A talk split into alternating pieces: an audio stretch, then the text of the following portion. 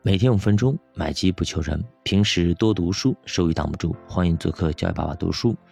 今天呢，分享一篇文章，自己昨天写的，叫《枪炮、病菌和钢铁》。看完你会对这次新冠有新的认知。在公元的九百八十六年到一千五百年左右呢，一批呢古挪威人占领了格陵兰。但是这些人的到来，并未对美洲土著人产生任何的影响。相反呢，哥伦布发现新大陆之后，这种冲突就爆发了。西班牙人有一个叫做皮萨罗的总督，骗当地的印第安人出来和谈，借着会面的机会呢，阴险的设下了埋伏，抓了当地土著人的首领，杀了人家的随从。然后呢，就勒索黄金来赎人。最最最不要脸的是啊，后来美洲土著人交了赎金，西班牙人竟然呢把土著人的族长给杀了。从来没见过如此厚颜无耻的行为啊！如此卑劣的行为势必会引发一场战争。而西班牙人还恬不知耻地说，这叫兵不厌诈。而且这些西班牙人说啊。他们的字典里只有两个字儿“征服”，他们可能压根儿就没有把这些土著人当成人看。他们凭借着精良的武器，对印第安人发起了大规模的屠杀，简直是惨绝人寰。这就让我想起了咱们的南京大屠杀啊！所以中国人对于日本人的仇恨不是空穴来风的啊，而是有历史渊源的。其实呢，皮萨罗当时设下伏兵的时候，他们只有六十二名骑兵和一百零六名步兵，而当地的印第安人呢，却有八万人的军队，所以军事实力并不对等。当然了，皮萨罗的优势肯定是钢铁、盔甲、枪炮，而印第安人这边基本上是棍棒和斧头，顶多呢有点弓箭。武技上的差距是印第安人最大的噩梦。作者说呢，根据今天的认知，他仍然无法理解西班牙人是如何凭借装备的优势，能够以少胜多。一百六十八人的部队，你去击败几百人是可能的，但是同时击败几千人、几万人，这确实有点不可想象。虽然他们有枪炮。按理说不应该有这么悬殊的优势，你八万人打个几百人，你冲过去踩也踩死他们了，对吧？而且呢，这并非是偶然，在随后的几场大战中，欧洲人基本上是占这个优势的，摧枯拉朽的屠杀印第安人，而且基本上都是几十个欧洲兵打几千个。后来呢，有学者解释啊，说这里面必有蹊跷。因为呢，即便是现在我们现在的武器装备，也很难做到这么大的优势，更何况当时的那些枪炮呢？所以推测啊，当时的印第安人中必定出了叛徒，也就是说，西班牙人肯定是得到了当地某些土著势力的帮助，再配合装备的精良，所以才会有这么大的一个优势。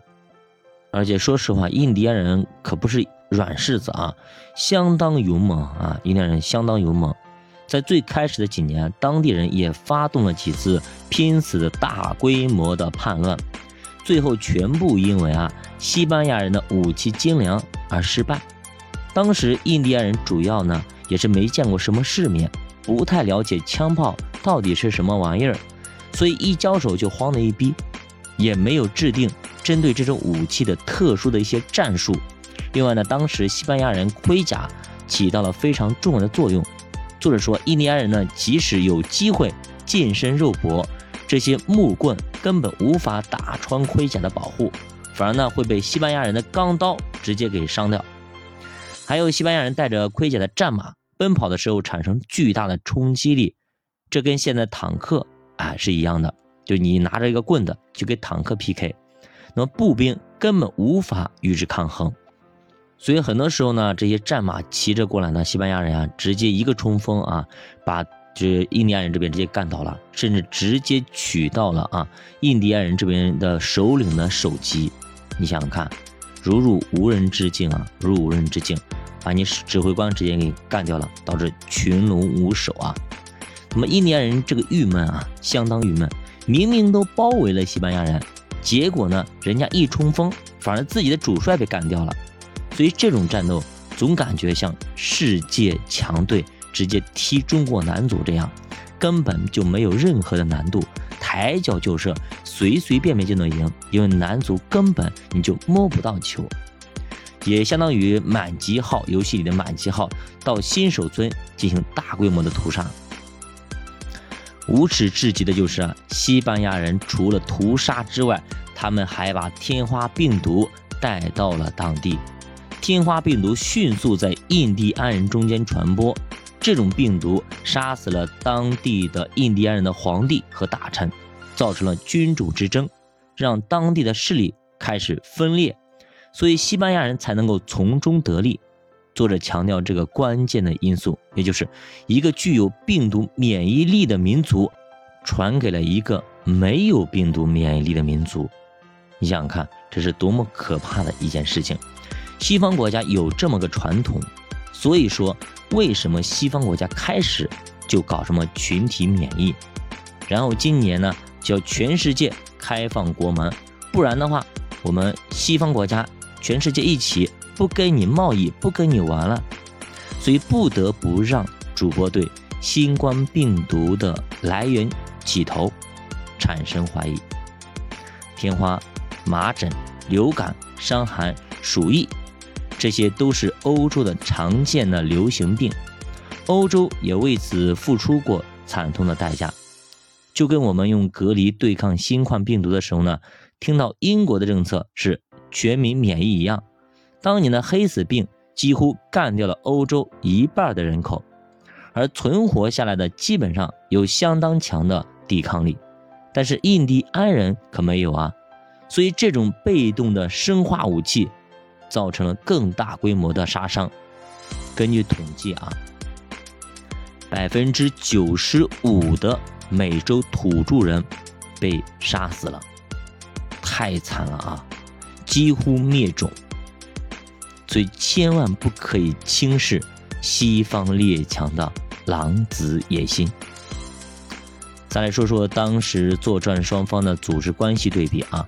皮萨罗是一个军政府，拥有统一的指挥制度，并且是训练有素；而印第安这边呢，是一个君主专制的政府，虽然它也是统一的，但是它的君主更像一种神圣的象征。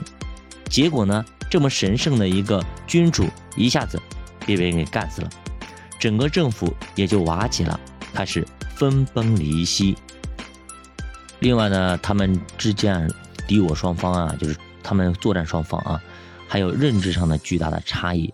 西班牙人知道，呃，土著人到底有几斤几两，十分了解他们的武器杀伤力，以及通过叛徒得知了他们的行动方案。而印加帝国方面对于西班牙人可以说是一无所知，一个在明处，一个在暗处，所以他们上当了。掉入西班牙人提前设好的陷阱，也就没有什么可以奇怪的了。读到这里呢，不得不把我的思绪拉回到八国联军侵略中国的历史场景中去啊。满清政府当时不会比印第安人强到哪里去的，所以这一次大移民是血腥的，是欧洲先进文明向落后文明的一种侵略，甚至是一种种族的灭绝。那么听到这里。问大家一个问题：为什么欧洲人具备优势呢？枪炮为什么是欧洲人发明的，而不是印加帝国，也不是最早发明火药的中国？甚至病毒都站在了欧洲人这一边，这到底是为什么呢？